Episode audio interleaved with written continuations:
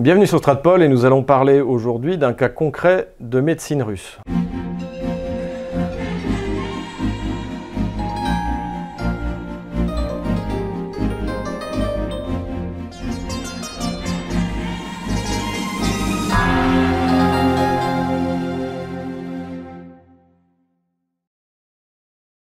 Suite à notre vidéo avec Alexandre Latsa, nous avons été accusés par certains de nos lecteurs et même de nos amis de faire de la propagande trop russe et de décrire un univers euh, social et économique russe qui soit euh, totalement euh, irréaliste et, loin de la réalité.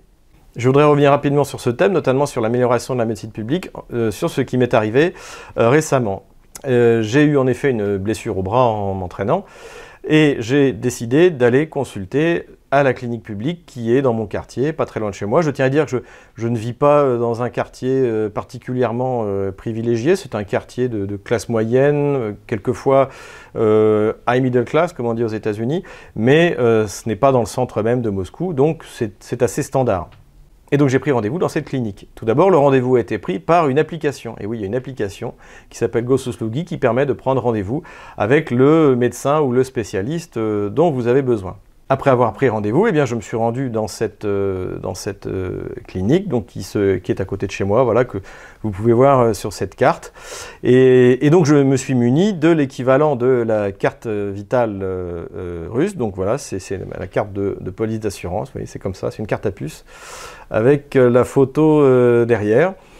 Et je suis allé avec cette carte donc à la clinique d'État. Donc je suis arrivé dans une clinique extrêmement bien tenue, moderne, tout est propre.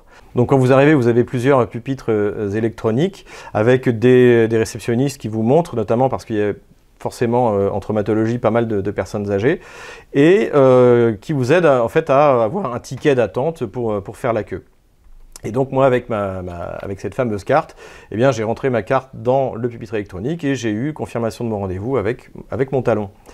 Et je suis ensuite donc monté, euh, euh, au troisième étage de la clinique euh, pour aller voir le traumatologue. Ma prise rendez-vous par internet fixait le rendez-vous à 14h36.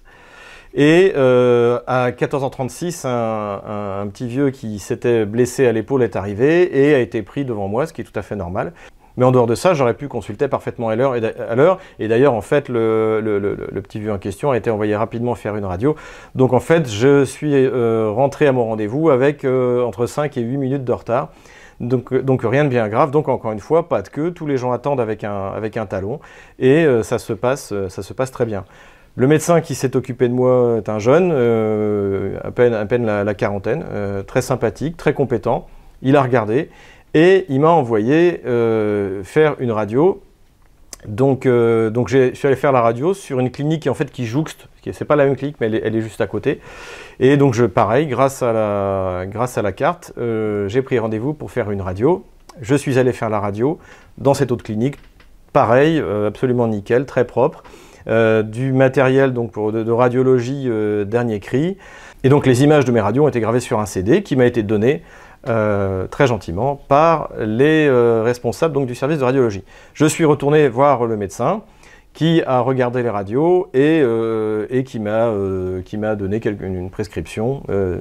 heureusement, c'était rien de bien grave pour ceux que ça intéresse. Et, puis voilà. Donc, résultat de ça, j'ai été parfaitement bien soigné, je n'ai pas fait la queue et je n'ai rien payé. Toute cette médecine-là est totalement gratuite. Voilà ce que je voulais vous raconter. Euh, j'ai eu une expérience il y a 18 ans en emmenant un de mes amis russes à l'époque euh, euh, consulter dans une clinique privée. C'était dans le centre de Moscou. Et je peux vous dire que c'était la catastrophe. Mais vraiment, la catastrophe, c'était sale. Des médecins héroïques essayaient de faire ce qu'ils pouvaient, mais très, très, très mal équipés. Donc il est évident que les choses vont encore une fois en s'améliorant, que la, la, Russie suit sa pente en la remontant, comme disait Gide, et que donc en général le système médical s'améliore. Alors évidemment, euh, on parle de Moscou, mais de mon expérience aussi, ça fera bientôt 20 ans que je suis en Russie, c'est que ce qui se passe à Moscou, quelques années après, arrive dans les grandes villes millionnaires et ensuite dans les villes plus petites, etc. Donc aujourd'hui, le gouvernement russe et bien sûr principalement la ville de Moscou ont mis les moyens pour redresser le système médical russe, ça fonctionne bien et c'est totalement gratuit.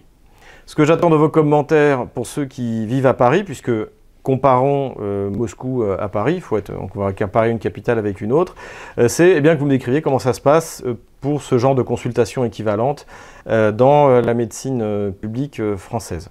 Voilà cette expérience que j'ai avec la, médecine publique russe à Moscou et qui explique aussi pourquoi eh le maire euh, Sobyanin euh, est réélu aussi facilement et que, euh, encore une fois, si un candidat, se présente avec le label Russie Unie à Moscou, il va faire un carton parce que les Russes, les Moscovites bénéficient de ces améliorations considérables dans les infrastructures et le, dans le social. Si cette vidéo vous a plu, n'hésitez pas à mettre un pouce bleu, n'hésitez pas à vous inscrire à notre euh, canal YouTube et n'hésitez pas à faire un don. Les coordonnées de notre compte PayPal sont en description de cette vidéo.